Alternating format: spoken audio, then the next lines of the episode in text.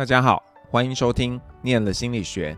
然后呢，我是你的主播黄阳明。呃，嗨，今天呢，很高兴帮大家邀请到 Carter。那 Carter 是我在进福大心理系之前就已经毕业的学生，然后是因为呃有另外的学生认识 Carter，听过 Carter 的分享，深受启发，所以就推荐我一定要找 Carter 来跟大家聊一聊他念了心理学在干嘛。那我就呃先让 Carter 跟大家打声招呼。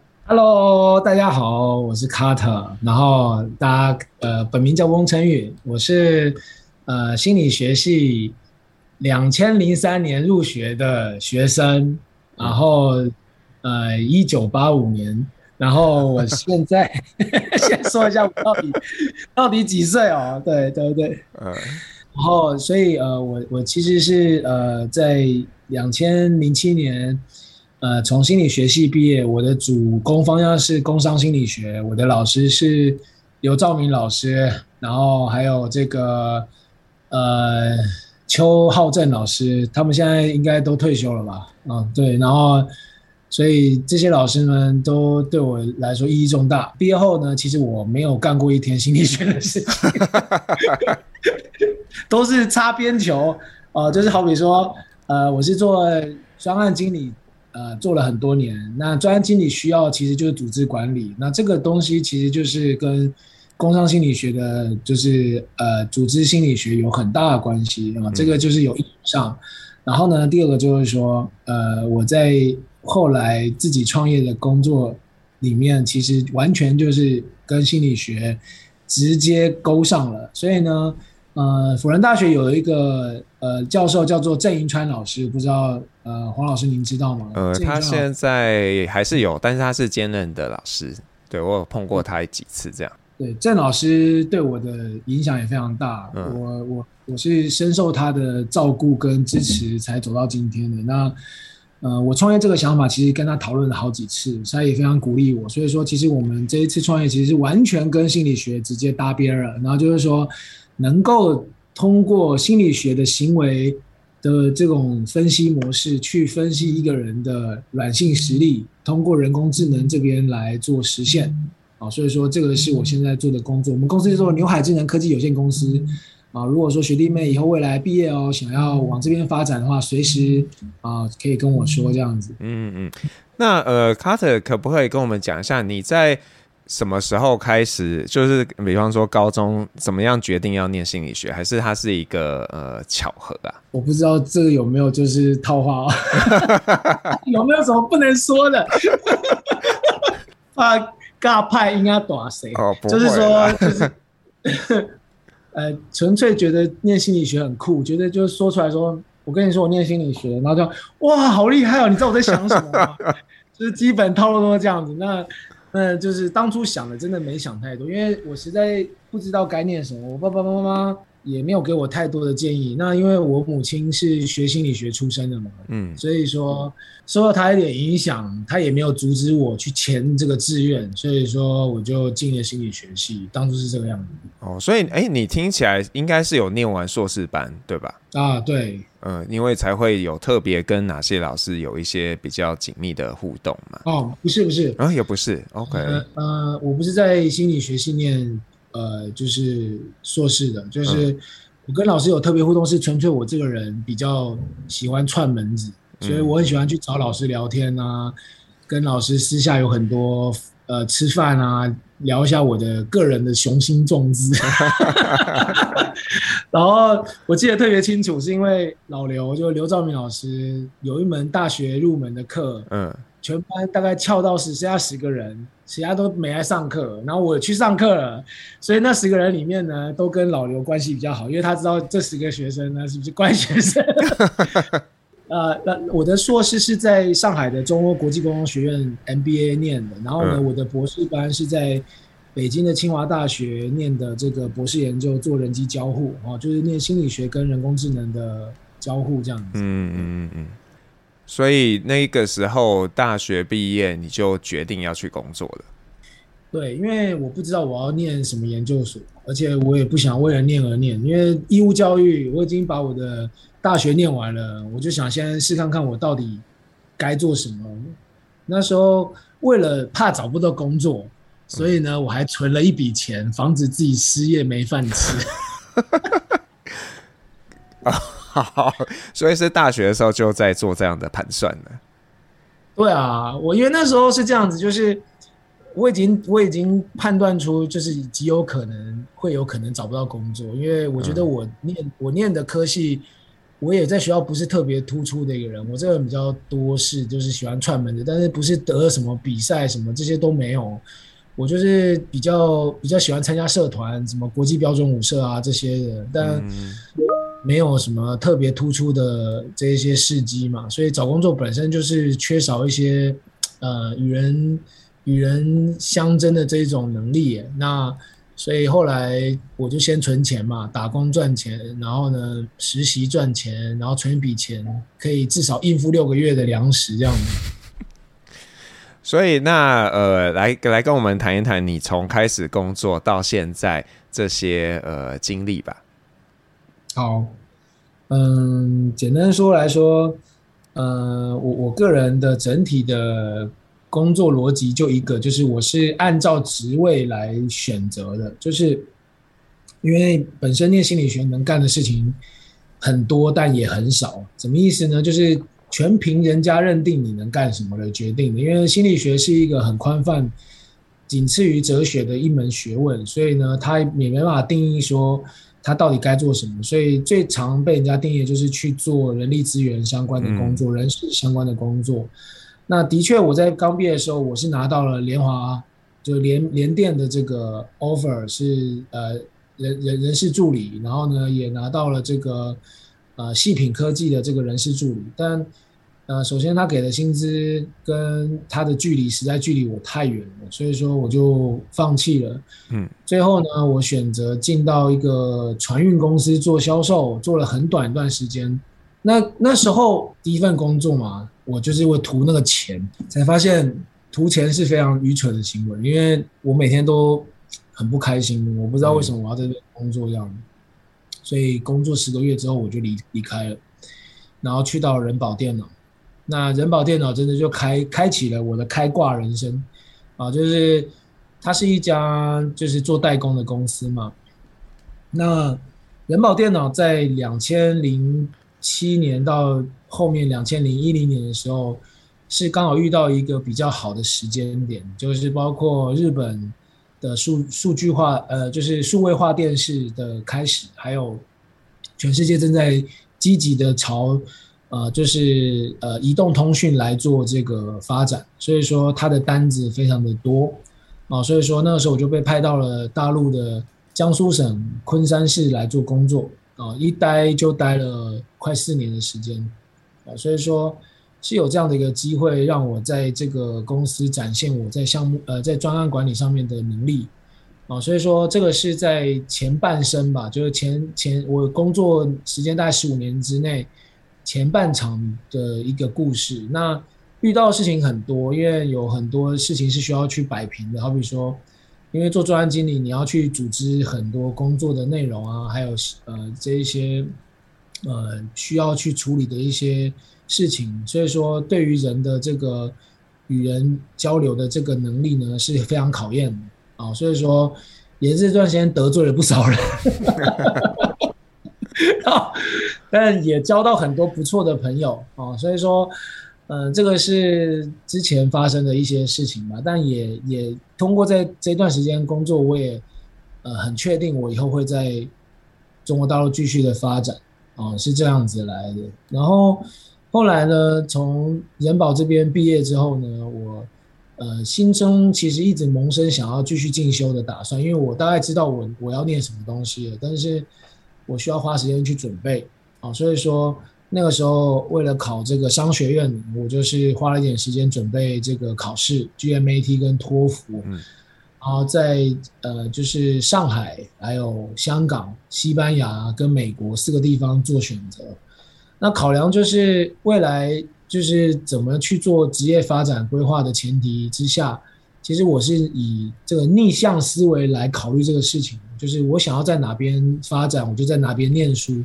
所以呢，这样子的删去法很快就筛出我最后要选择在上海的中欧国际工商学院念 MBA，哦，那也是为什么我做这个选择的背后理由这样子。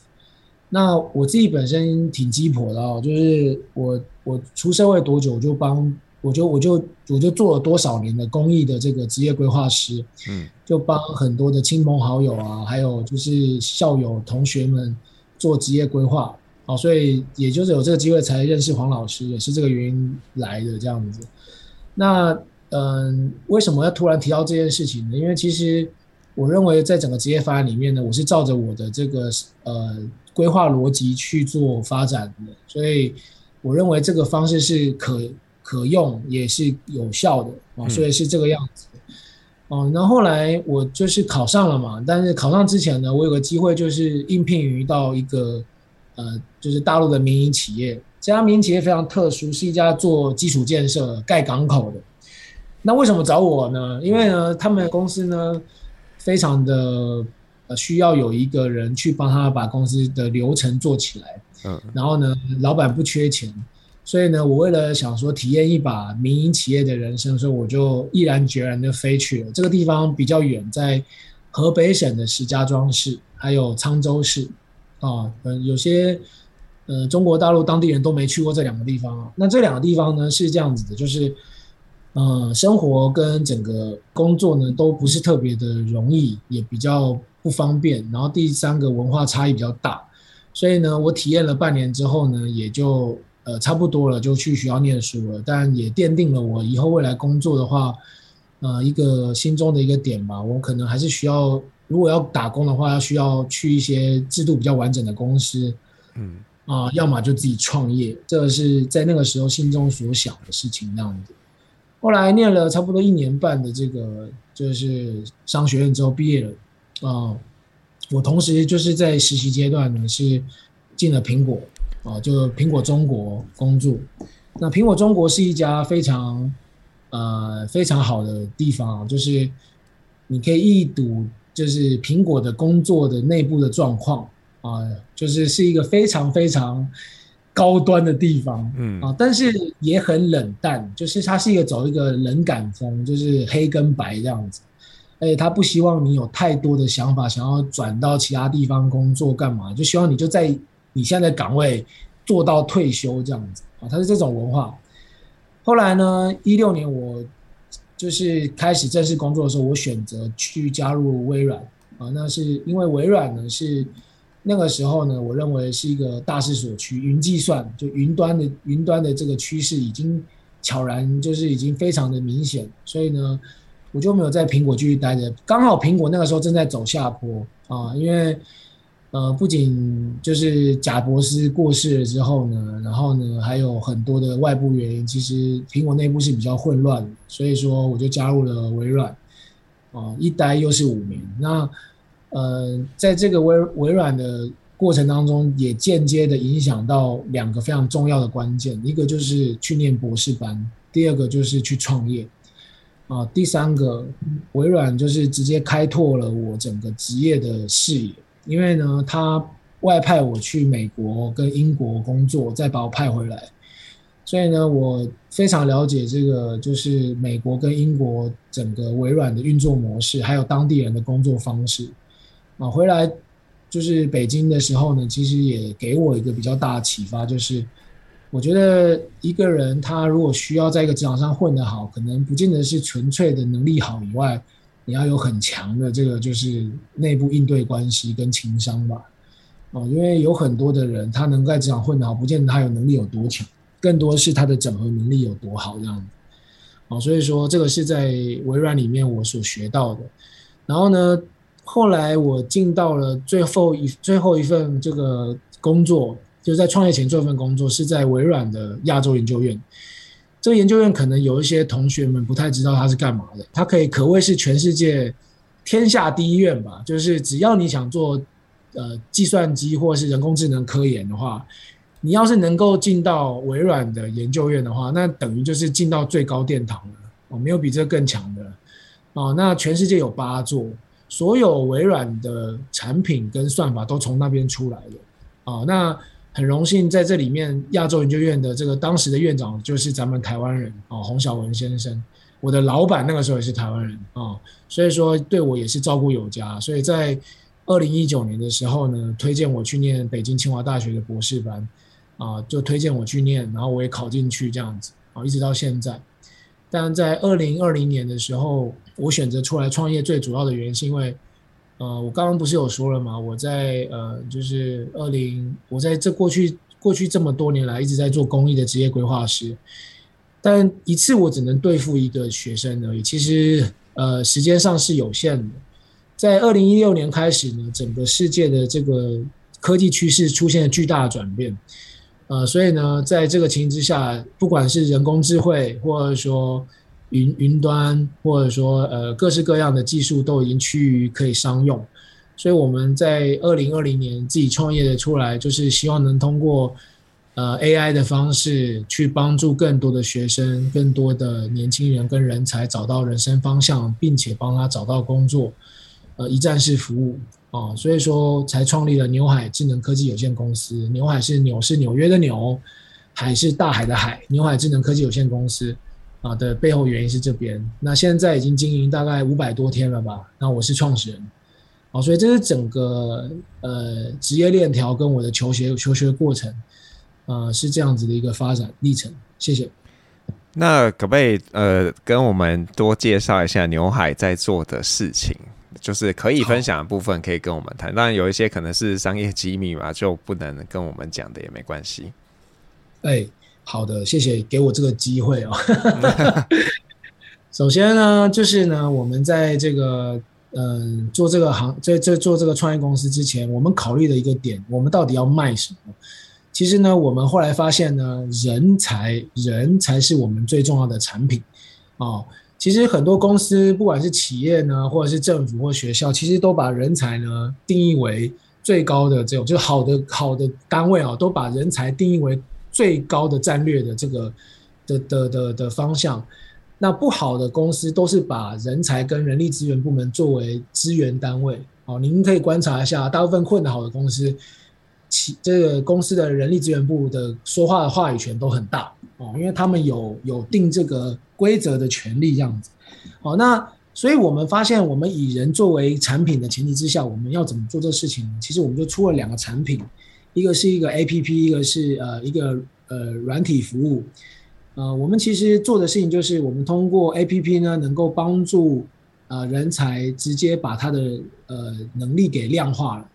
因为我们认为简历哦，不管你怎么写，都总有人不满意，或是甚至有人不会写。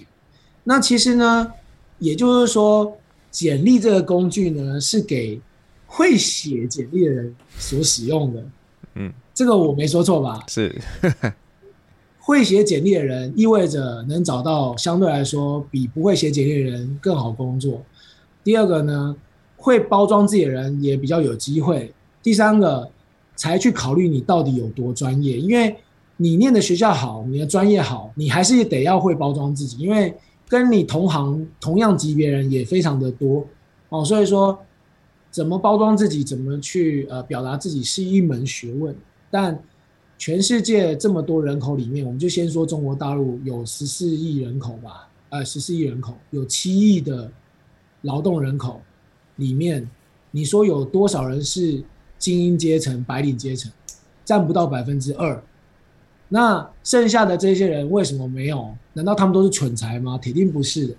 哦，所以我们做的 APP 其实更多的是，你都不需要再去写简历了，你只需要用我们的 APP，你就能够在家里坐着，等别人来找你，给你工作。我们干的是这个事情。嗯。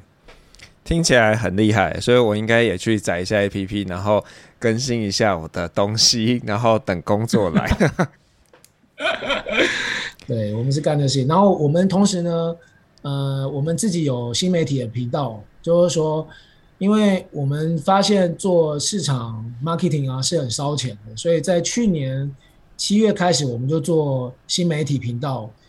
呃，国内呃，应该怎么说呢？就是说，不管是哪个地方，我们都有放我们的东西。那我们就讲，在台湾看得见是 YouTube，嗯，我们 YouTube 的这个名称叫做职学社职业的职，学习的学，社团的社，大家可以去关注我。嗯，然后我们主要讲什么呢？讲职场生存跟职业规划的的议题。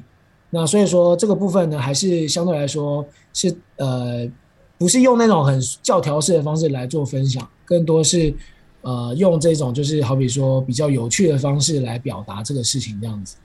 所以你们公司目前主要的会是在华语区吗？还是说亚洲市场，或是其实是全世界都是你们预想的这些市场？你是说产品吗？对啊，对，我们现在大大战略方向是中国深度，全球广度。嗯，因为呢，人才是无远弗届的。我们发现在，在呃这个疫情的后后疫情时代的时候，其实。跨境人才的交流已经是很正常的事情，只是说大家没有一个比较好的方式来做交流，也比较呃有信任机制比较强的这一种方式来做交流。所以其实我认为，这个人才跨境去做这个工作是一件趋势，也是未来的一个方向啊。所以说，其实我们现在也往东南亚去做，东南亚去做发展这样子。嗯嗯。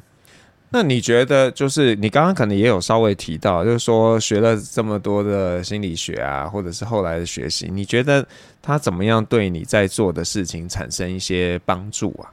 嗯、呃，是这样子的，嗯、呃，我觉得心理学给我的这个帮助最大。我不知道现在咱们辅辅大心理是怎么怎么安排，但在我当年的时候，非常提倡一点，就叫自主学习。其实，其实这个说穿就是。老师不想管你，自己想办法。不要讲这么直白，这个大家心里知道就好。那，给了我们很多的同学巨大的空间。嗯，那我是一个比较自律性比较强的人啊，所以说老师不管我那还好，就是反正呃我也会自己活得很好这样子啊。那所以那个时候，呃，在戏上有很多的这种活动啊，还有这一些，嗯、呃，社团啊，就是有外面的社团，其实我都是参加。但是呢，其实我没有想多太多，我未来该怎么办啊、呃？但是呢，后来经过工作的不断淬炼，我会发现，呃，咱们心理学系上面做的一些训练哦，还是有一些帮助的。就举例来说，像呃，当时有一个老师叫做他绰号叫炮屁啊。然后他有另外一个好的老，有一个做音乐音乐很厉害的，他有一个 bar 叫做地下社会，叫什么老师？忘了。何东红，那个 bar 被检举，然后关了，他很生气。对，何东红老师，那他在的时间真的很久了，因为我在的时候他就在了。嗯，嗯，然后嗯，像他们的这种教学方式，给了我们一个全新的视野，就是如何去认识自己。如何去用别的角度去认识别人？所以呢，对于我来说，我觉得最大的帮助，心理学的最大的帮助，我们不会很执着用同一个角度去看一个事情的面，我们用不同的角度去判断这个事情的好坏。对我来说是这个样子。嗯。然后第二个就是，呃，我比较容易去听别人说的事情吧，就是我不是一个很坚持一定要怎么样，我更多是听比较多，这也是在学校练的的一个部分，因为。过去有个老师，他曾经开了个课叫批判心理学，啊，就是专门去呃，大家围在一桌一桌，然后去聊自己的事情，啊，要选择去把别人的事情跟自己心中的东西隔开来嘛，啊，所以说这是一门学问啊，所以说那个时候也练了蛮多这方面的事情，嗯嗯。那你自己现在呃，我我不能随便问你说要不要换工作，因为才刚创业一阵子嘛。那你对你的公司的想象是什么样子的？想象是什么意思？对啊，就是说它未来的发展，你希望这间公司可以做到什么样的事情？我其实我们我们干的事情其实是非常的伟大的，怎么说呢？我们是改变整个就是人力资源市场的一个选才的，就是获得人才的一种新的秩序。然后呢，所以说我们想象的未来的情形是，人跟企业的关系不应该是人去求工作，而是不管哪个国家应该发动全国之力去培养人才，进而让人才。他只要把自己做好了，企业把这些人才作为商品的方式来做购买，对于他的付出跟他的能力，应该都给予相对的报酬，而不是把它作为一个工具来做使用。嗯，因为每个人都有他自己独特的价值。那整个世界要运作起来，应该是一个地球村，而不是一个纯粹的有国际的一种壁垒，而是要通过呃这种方式，能够让更多的人才，即便他人这就坐在台湾，他也能够在全世界各个地方提供服务。我认为这是未来一个，我觉得我咱们公司，我们公司以后会未来长成的样子，然后会有很多不同的小公司、子公司出现，服务于不同的新板块。啊，那所以说这个是我未来想象的样子。嗯，那我我不知道这样解读对不对啊？就是说你们在做的事情有一点像是呃人工智能版的猎人头公司吗？可以这样诠释吗？你说对了，对，就是只是说我们人工智能版的猎头是猎学生，不是猎资深人士这样。嗯嗯嗯。所以你们并没有打算去取代这些呃高阶的这种猎头公司的呃的饭碗，而是去更普及的在，还是说那也是未来的一个可能性？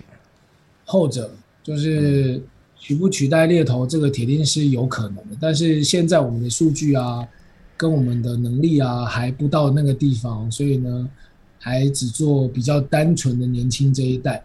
嗯，但我认为呢这个。呃，猎头是始终不会消失。为什么？因为毕竟资深人士心高气傲嘛。你让他用机器人来给他搞，他也不愿意。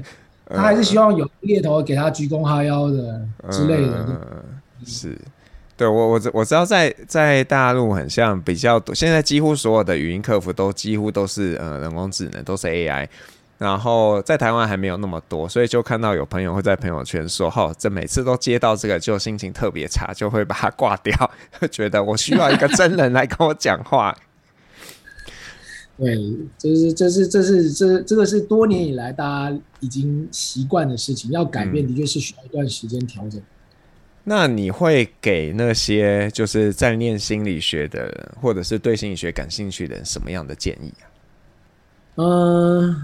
我觉得念心理学是一门非常锻炼自己的一门事，所以大家要非常的认真看待这个事情。因为我曾经见过咱们，就我们就曾经见过我们心理学系辅仁心理学系的第一届的学长姐，都已经老老 Coco 了，都九十几岁，在北京见到的啊。呃，我相信您可能也听过这两个老这个这两个老师。啊、嗯，他们是很有初衷，当初为什么要念这个事情啊、嗯？所以呢，其实呢，我觉得，我觉得念完心理学有一件事情我特别感触深刻，就是只有想不到，没有做不到。哦、嗯，所以说，我觉得念完心理学，可能还要再花一点时间去做一门专门更落地的学科来做交叉，会是念在念心理学是一个很很好的一个方向。我举个例子来说哦。不是去让你念个辅系，或是念个双修，可能更多的是说你有一门专业是可以跟心理学直接呃直接一起来做合作的。像我在呃就是做交互过程当中是学就是电子 double E 就学学软件啊，就是计算机这方面的啊，跟心理学做交互，因为呢。呃，交互的最底层逻辑是斜杠青年嘛？我不知道台不台湾是不是也叫这个字哦？就是做副业啊，你可能一个人同时有身份、嗯、啊。那我觉得你只念了心理学，铁定呃会有，不是说竞争力不够，你可能对自己的认知不够强烈的前提之下，你可能会错失很多很好的机会。所以我认为呢，你可能还是需要去学习一个不一样的的技能，哪怕是一门冷僻的语言。或者说，呃，学一门工艺哦，这方面的，然后呢，这都是一个方向。我我再更具体说怎么来干这个事情好了。我有一个朋友呢，他是呃学心理学的，但是他不在国内，他在美国。然后呢，呃，他毕业之后呢，其实他一直没有找到工作啊，但是呢，他的在念书的期间，他非常喜欢唱声乐。他家人花了很多心力让他学声乐，所以他其实是一个歌唱家。然后他念心理学的目的，其实也是希望能够通过心理学帮助更多人。所以那个时候其实没有花太多时间，就是在唱歌上面。可是他没想到唱歌唱得还比念心理学还好，你知道吗？所以说，呃，这两个怎么结合呢？其实非常容易哦。他就在他的心理学，他就在他的这个心理的诊所里面呢，开办了这个音乐治疗，通过就是声乐唱歌的方式，呃，疏解这些病患心中的一些呃杂质这些东西。嗯。他既能唱歌，又能做他心理学的事情，啊，所以这是一个。第二个呢，就是呢，我有个朋友，他特别喜欢攀岩，啊，他喜欢攀岩，哦，是一个很厉害的攀岩师。嗯。可是你说攀岩能不能赚钱？你当教练也许能赚钱，但可能养不活你自己哦。所以呢，其实他另外的工作是做物理治疗师。那，嗯，他既能攀岩，又能给他的。呃，就是所有攀岩的朋友都到那边做物理治疗，所以呢，兴趣跟专业其实一直以来都不冲突，只是你没有想到怎么做而已。嗯、就是只有你想不到，没有你做不到。嗯，那你你你会鼓励大家把自己的兴趣当做他的专业吗？还是说他其实是可以是分开的，是没有关系？像你刚刚提的这两个例子。嗯，首先呢、哦，这个事情要再退一步说。你真的知道自己的兴趣是什么？嗯，如果你很确定你的兴趣是什么的话，你其实可以把专业分开。为什么呢？因因为做兴趣的时候，很多时候是心流。我不知道是不是这么，就是不知道台湾是不是也叫心流，也是这样。对，心流。嗯嗯，你其实不费不费什么力气的，但是专业你就会觉得是糊口的。所以，既然你做心流不费不费你的力气，那你为什么不再花点时间做一个其他的专业？嗯，就是又不影响你做做有兴趣的事情。但是，如果你兴趣变成你的专业的话，呃，有部分人啊，我，不讲全部人，有部分人是就再也不可能不是你的兴趣，因为你会觉得做这事情是有压力的。嗯，所以我就觉得这两个分开还是好一点。嗯嗯嗯。好啊，那我不知道 Carter 还有没有什么事情刚刚我们没谈到，然后你想让听众们知道的？嗯，我既然我创业了啊，就是我就说一下创业这个事情好了。嗯，就是我经历过工作，也经历过创业，然后呢，也做过很多副业，包括在学校当讲师，什么都干过。那很多人觉得我好像很不定嘛，就哦，你又工作又干嘛？好像就不是很稳定，不是很，就是说。我的专业跟我的兴趣点呢，其实是从来不两两不耽误。最后我选择把我的归宿放在创业，这是我最终选择。嗯，但我想要跟呃所有的校友说的一件事情，就是说，不是什么人都适合创业的。嗯嗯，这件这句话很震撼，就是因为我不是否定在座校友的能力，而是创业本身呢，它是需要很多运气成分在的。嗯啊，第二个呢，你的你的方向好，你的想你的点子好，也一样会有人想得到，只是说人你谁付诸实现的速度快，谁拓展市场速度快，那你就需要更多的资金跟人力来帮助你。那再往后一步说，你是不是想到那个点子，又是另外一回事。哦，所以说创业是一件很麻烦的事情，并没有大家想的那么光鲜亮丽。第二个呢，如果你是从公司里面出来去创业，你的心态会有一段时间是很难调整，因为在大公司里面工作，你会觉得什么事情都要完全准备好再去做，但在创业公司不是这个样子，是你有一分钱就干一分钱的事情，或是干五分钱的事情，嗯，你必须要做的，把一个人做十个人来做使用，你必须要亲力亲为去做很多很多，你过去都。不想干你也得干，啊，就是这是你的、你的、你的事业，这不是别人的东西。所以说，很多人从工作上转转行去做创业，撑不下去，最大理由就是因为他心态转不过来。是哦，那他又很难坚持下去。嗯。第二个，这个创业的项目可，这个创业的专案可能跟他的呃，跟他的兴趣点完全不一样。我刚刚说不要把兴趣当做你的专业，对吧？对。但是。创业刚好相反，如果这个事情跟你的兴趣点完全脱离的话，那我我我会我就跟你讲，百分之百你一定会创业失败，除非是联合创始人，你不是你不是主要发起人这样子哦，所以你一定要喜欢，你才做得下去，因为创业真是太难了。你每天都在走钢索，在颠刀尖舔血，有很多很不可思议的事情会发生在你的身边，这样子。嗯，哦，所以呃，诸如此类，我想要给校友的建议就是说，如果你在你的工作上面发展的非常好，你也没有想好怎么创业，那你就先暂时不要干这个事情。但是你又觉得，如果在工作上面，哦、你又觉得自己呢已经。枯竭了，江郎才尽了，不知道该怎么办才好的时候呢，我可以建议你去念书，去进修，因为进修呢是是怎么说？进修是投资回报率最大的一个，就是所有投资里面回报最大的一件事情，因为你是投资你自己。那怎么选进修的方向呢？又很重要。如果你今天只是兼职念书的话，那不牵扯。什么学位？你只要去念一个能够落地的一门工具的一个学问就行。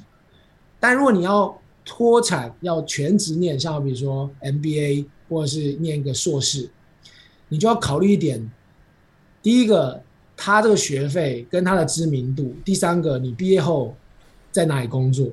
那如果说在学业这一块呢，你只想混个文凭，那你就最好找便宜的。如果你要要找一个很贵的学校，那你就要找一个相对来说比较知名度高一点的学校，认真考一个好的，拿一个奖学金，对你来说，你这投入的一年半才有意义，不然的话你就继续工作就可以了。哦，那当然，我我觉得不管在工作上，或者是创业上，或者是念上，我都很有话语权。就有人说啊，这些事情都需要呃钱啊什么的这些的，你这个铁定是很有钱才能干这个事情。哦，错了，不是哦，我只是很会攒钱，很会赚钱，跟我有没有钱没有关系。这个钱都是我靠我双手赚来的，不偷不抢也不靠爸妈。嗯，哦，所以说这点我要跟大家先澄清一下，就是所有赚钱方式呢，有就赚钱方式有非常多种，就是看你有没有想到而已。好啊，我觉得很励志诶，就是谢谢，非常谢谢卡特给大家的这些建议。对，所以我就更加确定，我不是是一个适合创业的人。这个，没有没有，哎，黄老师，我认真的说，嗯，如果要你要是退休了，想要找一个就是合伙人的话，嗯、来来，我这边这边有一个。好啊，可是我应该还会很久才退休啦。那你要继续好好干，我才可以找你啊。哎呦，没问题，没问题，没问题。OK，OK。嗯 okay, okay. 好啊，那呃，如果你是 KK Bus 的用户呢，你会听到 Carter 帮你点的一首歌，那我就请 Carter 介绍一下你要点什么歌给大家，还有为什么？哦，呃，是这样子，法老啊是一个非常有名的 rapper，然后呢，rapper，然后呢，他这首歌就是叫做《百变酒精》，是因为创业啊，其实压力挺大的，你知道吗？嗯、就是有时候呢，你其实。你是需要有一些宣泄的方式，那其实呢，他这首歌呢，呃，其实其实挺挺挺有趣的。之外呢，他的这一些文字内容呢，其实比较符合 我心中的阴暗面嘛，就是其实学姐都会有一个阴阴影面跟阳面嘛。那我是对讲到就是说，哎、欸，我可能是他里面讲的这些东西啊，因为 rap rap 本来就是有很多反社会的的这一些文字在里面，但是呢。他也没有说，呃，就是一定要付诸实现，当然就是讲到我们这一些人的心声，然后呢，我们现在想怎么做，但都是纯粹只能想想。对，好，那是阴暗面，其实是呃，这个阳面呢，其实卡特做了很多事情，那大家可以好好跟卡特学习呢。对啊，嗯、那就呃，谢谢卡特的分享，拜拜，拜拜，我是黄耀明。下次见喽，拜拜。